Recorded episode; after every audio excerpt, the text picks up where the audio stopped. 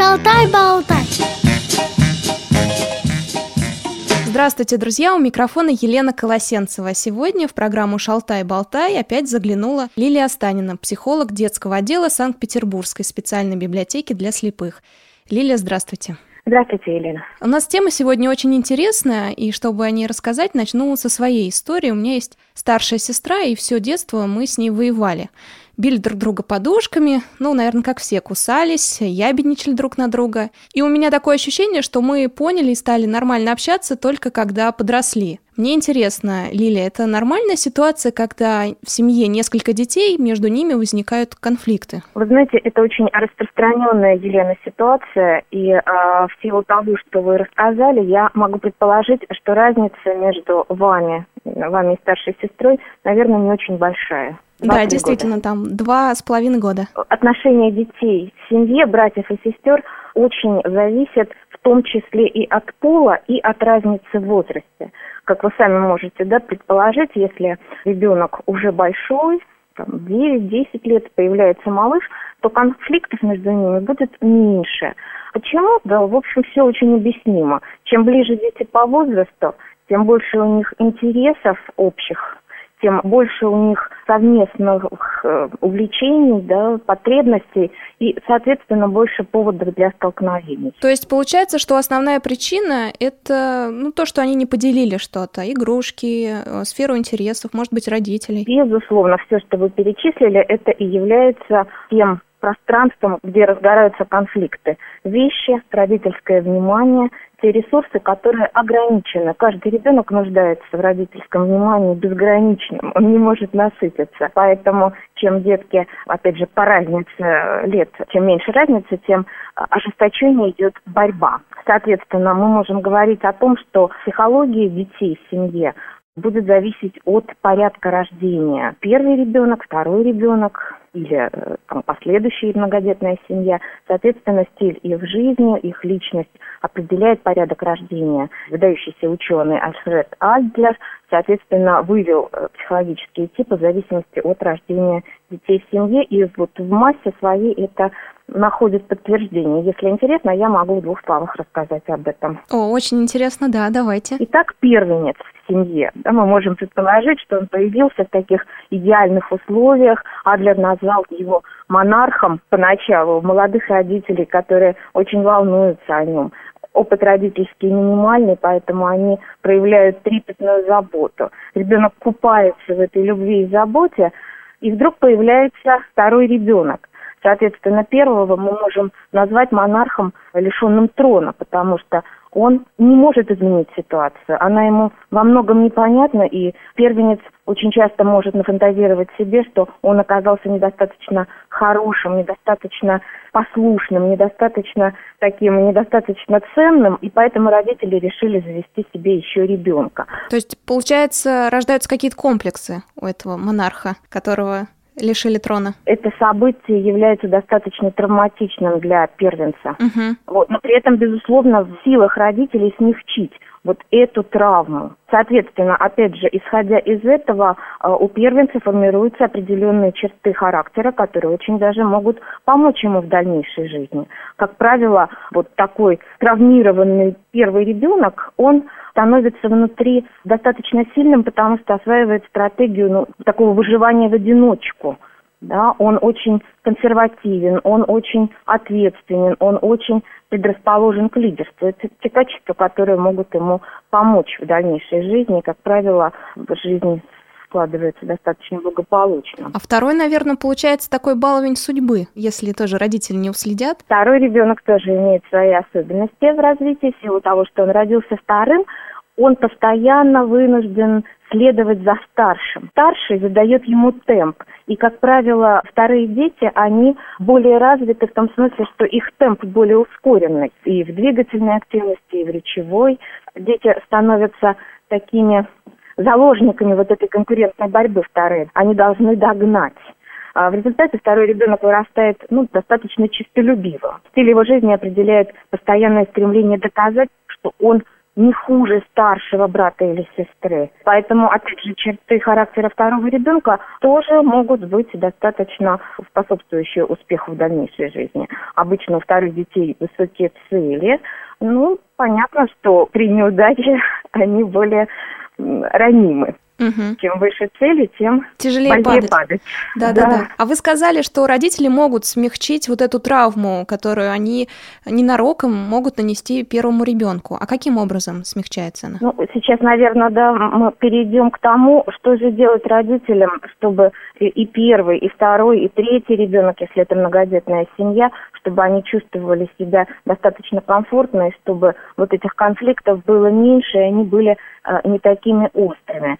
Начнем с того, что родители должны очень, ну, это совершенно в силах родителей, быть внимательными к личным вещам детей и к пространству. Пространство дома, сейчас мы живем в достаточно таких хороших условиях, все больше, да, семей живут в достаточно хороших экономических условиях, поэтому пространство, своя комната или свой уголок у каждого ребенка, если есть, это очень хорошо. По поводу вещей. Раньше, когда экономическое положение было трудным, а, младшему доставались вещи старшего ребенка.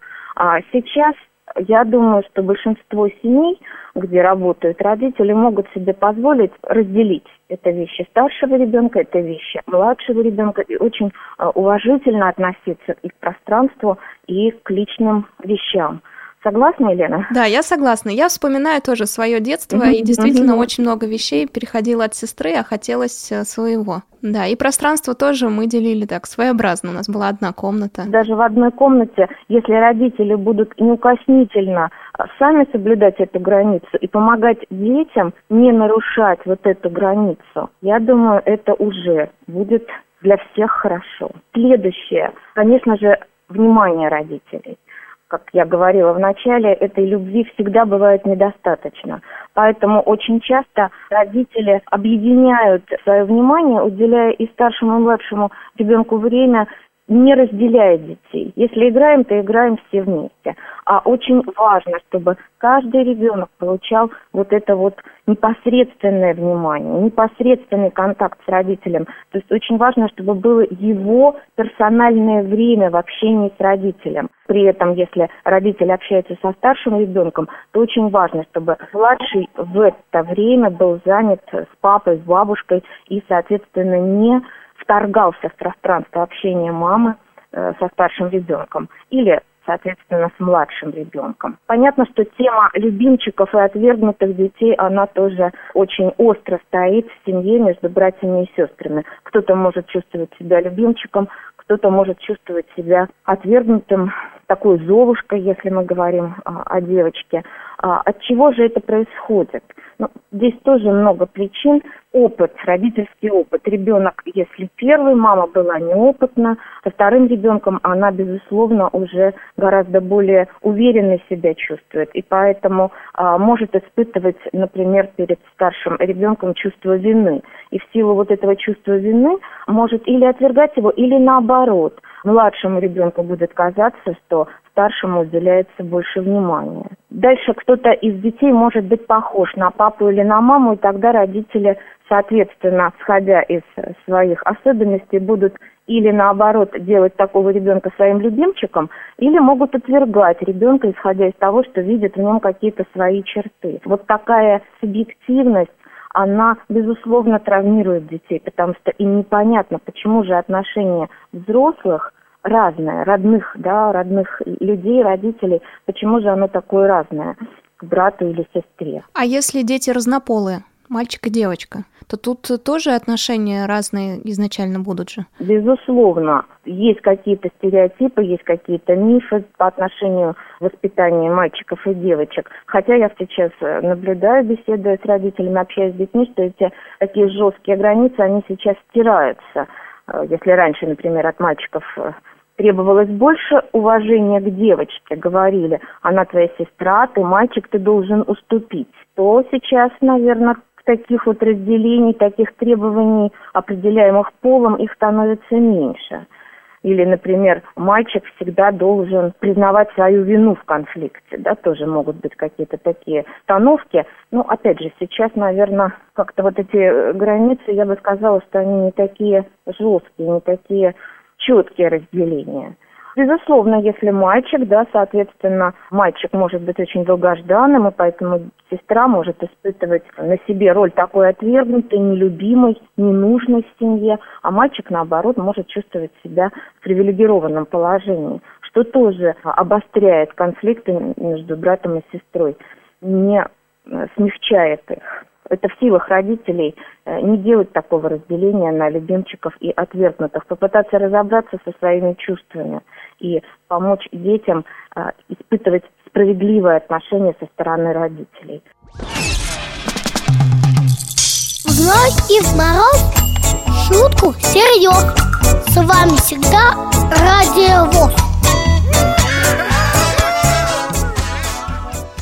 Напомню, на связи с нами психолог детского отдела Санкт-Петербургской специальной библиотеки для слепых Лилия Останина. Мы обсуждаем а, тему, когда в семье несколько детей, в том числе незрячие дети. Перейдем чуть позже к малышам с нарушением зрения. Представим, да, несмотря вот на все предосторожности, все равно возникают между детьми конфликты. То есть родители вроде бы а, все правильно делают, но приходят в комнату, увидят, что старшая сестра у меня все к сестрам, старшая сестра вырывает клок волос у младшей. Что делать, когда уже конфликт очевиден просто? Когда конфликт очевиден, родители в силах установить правила, правила поведения детей в какой-то конфликтной ситуации.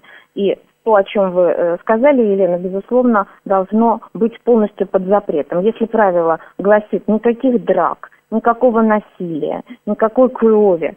Значит, дети усваивают это правило. В результате их конфликт будет носить более конструктивный характер. И если правило нарушается, родитель заходит и видит, что кто-то является жертвой насилия со стороны другого, а в этот момент родитель говорит «стоп». «Стоп всем, никакой игры не будет», потому что нарушено основное правило – Соответственно, дети как, как на ринге разводятся в разные стороны. При этом очень важно, чтобы был наказан не один ребенок, как родителю показалось в тот момент виноватый, а что прекращается игра и для э, старшего, и для младшего ребенка. Дети не должны получать выгоду от того, что кто-то один будет нести ответственность за эту драку. Они оба участники этого конфликта, поэтому важно разделить ответственность. Поэтому игра прекращается, дети разводятся в разные стороны ринга, а дальше очень важно дать время каждому ребенку высказать свое мнение по поводу того, что же произошло. А этого часто не бывает. Родители могут сразу наказывать старшего ребенка или, что реже, младшего ребенка, не разбираясь в ситуации когда дети будут в состоянии рассказать, что произошло, здесь очень важно помочь детям понять, какое же желание стояло за поступками каждого ребенка, тем, чтобы в следующий раз попробовать не доводить дело до такой яркой вспышки, до такой войны. Очень важно научить детей не ябедничать, потому что это распространенное, когда один из детей бежит к маме или к папе и ябедничает, говорит, а вот брат или сестра сделали то-то, то-то. Это обостряет отношения между братьями и сестрами. Очень важно научить детей говорить о своих желаниях, что же им нужно. И когда такой ребенок не добился от сестры или брата желаемого, он может пойти к родителю за помощью, сказать о том, что я хочу, чтобы мне вернули мою игрушку, э, помоги мне. Но это не будет звучать как я бедничание на сестру или брата.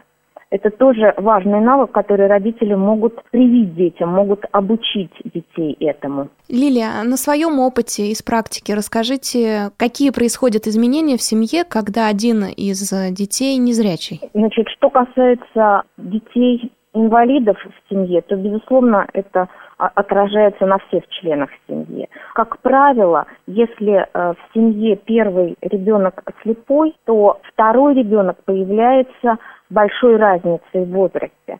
То есть мама, имея ребенка незрячего, не рискуют рожать второго ребенка, как правило, разница большая. То есть если любой ребенок уже учится в интернате, уже достиг школьного возраста, тогда появляется младший. И здесь, как мы понимаем, взаимодействие между детьми, оно бесконфликтное, потому что у каждого свои интересы. Здесь мы можем говорить о том, что старший ребенок здоров, и вот появляется младший ребенок, который, может, родился с проблемами в развитии. И тогда очень важно объяснить старшему, какие у него обязанности по отношению к малышу, к малышу, который очень нуждается в родительской заботе. И старший ребенок может оказать поддержку родителям в уходе за малышом, который слепой, слабовидящий или с какими-то другими проблемами в развитии. То есть какие-то родительские функции в воспитании незрячего мы можем переложить на старшего ребенка? Я бы так не сказала. Мы не можем перекладывать на старшего ребенка свои родительские функции. Мы можем привлечь его к выполнению каких-то обязанностей, связанных с уходом и заботой о ребенке-инвалиде. Угу. Здесь как раз э, ошибка родителей, которые перекладывают свои обязанности на старшего в семье, особенно если это старшая сестра. Ребенок старший, здоровый ребенок в семье имеет свои потребности, и, соответственно, возлагать на него непосильную ношу, это, конечно, родительская ошибка, потому что вместо того, чтобы создавать благоприятный климат в семье, такое отношение может вызвать напряжение. Было проведено исследование, дети, которые имели братьев и сестер инвалидов, я сейчас не буду говорить непосредственно про то, что это слабовидящие или слепые дети. В целом, если кто-то из братьев и сестер был инвалидом, соответственно, в этом есть отрицательные и положительные стороны для братьев и сестер. Ну, вот могу некоторые положительные и отрицательные аспекты перечислить. Uh-huh. Значит, соответственно, если в семье были инвалиды, то братья и сестры инвалидов имеют достаточно высокую степень ответственности, будучи взрослыми. Они терпеливы, они готовы прийти на помощь социально высоко развиты. Такие братья и сестры в состоянии жертвовать своими потребностями. Они в сравнении с ровесниками раньше взрослеют, более мудрые и серьезные. Отмечается отсутствие агрессии в ссорах между братьями и сестрами, если младший ребенок инвалид. Ну и отрицательные аспекты, конечно, тоже есть, потому что э, если в семье инвалид, безусловно, это эмоциональная и физическая нагрузка на всех членов семьи ложится. А некоторые дети, видя, какое огромное напряжение в семье из-за ребенка-инвалида, не хотят создавать дополнительных проблем и становятся очень скрытными. То есть они как бы щадят родителей и не рассказывают о том, что же творится в их душе, какие у них проблемы. Часто здоровые дети находятся ну вот между двух огней. С одной стороны, в семье ребенок с проблемами является центром семьи, он любим, о нем очень много заботится, но при этом сверстники или общество а, не всегда принимают инвалида. Ребенок, брат или сестра инвалида могут сталкиваться с насмешками. Дополнительная нагрузка происходит из-за желания родителей, чтобы после их смерти или когда они будут недееспособны, заботу об инвалиде взяли братья и сестры. Вот такое нагнетание, особенно если здоровый ребенок в подростковом возрасте, оно очень усугубляет внутреннее напряжение, очень тяжело для подростка здорового вот такая ответственность, особенно если родители очень сильно настаивают на этом, очень много говорят про это. И если старший ребенок вынужден, здоровый ребенок вынужден жертвовать своими интересами. Поэтому здесь, безусловно, очень важно привлекать к заботе о ребенке инвалиде, принимать участие в обучении, посильном обучении, но при этом, чтобы жизнь здорового брата или сестры не была ущемлена. Лилия, но ведь э, дети с инвалидностью в семьях, где несколько детей, и в семьях, где они одиночки, тоже отличаются. Ябедничество, например, тоже где-то прогрессирует. Вы знаете, как правило, ведь это происходит от того, что здоровый ребенок страдает от недостатка внимания и времени, которое проводит с ним родитель. То есть чаще всего родители направлены на ребенка с инвалидностью, правильно? Внимание и прочее. Как правило, да. В этом смысле, чем больше детей в семье, тем благоприятнее ситуация и для слепого ребенка, и для здоровых детей. Потому что когда нет таких ярких акцентов, Каждый член семьи несет свою ответственность, выполняет свои обязанности. Это все более распределено и не является такой непосильной ношей. То есть э, не стоит бояться четверых, троих, даже лучше будет, чем двое если один, допустим, не зрячий, а другой зрячий, да? Безусловно. А если в семье рождается ребенок слепой, очень важно со старшим ребенком или младшим ребенком проговорить о том, что это такое, рассказать, что никто не виноват в том, что так случилось. Очень важно принимать какие-то решения, привлекая здорового ребенка к обсуждению этих решений, чтобы он чувствовал, что он член семьи, и больной ребенок не занимает все пространство и всю любовь родителей себе. И я так понимаю, если в семье несколько детей, и все они с инвалидностью, да, там слабовидящие, незрячие, неважно, то мы возвращаемся к той же теме, когда у нас просто двое-трое э, детей, и такие же точно проблемы возникают. Такие же проблемы, да, потому что любой конфликт э, между сестрами и братьями, он связан с ограниченными ресурсами. Этими ресурсами выступает пространство, вещи, любовь и внимание родителей. Лилия, спасибо большое, что сегодня присоединились к нашему разговору. И, как обычно, в программе «Шалтай-болтай» мы просим нашего спикера сказать такое заключительное слово. Очень важно, чтобы братья и сестры в одной семье не были обязаны любить друг друга. Очень часто родители говорят, вы же брат и сестра, вы родные люди, обязаны любить друг друга. Мы же с вами знаем, что любовь – это чувство, которое рождается из глубин нашего сердца. Поэтому задача родителей, пока дети маленькие, братья и сестры, помогать им чувствовать себя любимыми, помогать им чувствовать себя неповторимыми и помнить, что справедливо это не значит одинаково. И каждому ребенку очень важно находить свой подход, уделять и брату, и сестре столько времени, сколько ему необходимо. Ну что ж, друзья, любите своих братьев и сестер, а если вы уже являетесь родителями, то уделяйте своим малышам одинаковое количество времени и любви. С вами была Елена Колосенцева, а на связи Лилия Останина, психолог детского отдела Санкт-Петербургской специальной библиотеки для слепых. Лилия, я с вами прощаюсь. Спасибо большое, что заглянули к нам. До свидания. До свидания. Если у вас возникли вопросы к специалистам, которых мы пригласили в гости, а также если вы хотите предложить тему или принять участие в записи, пишите нам по адресу радиособака радиовоз.ру с пометкой «Шалтай-болтай».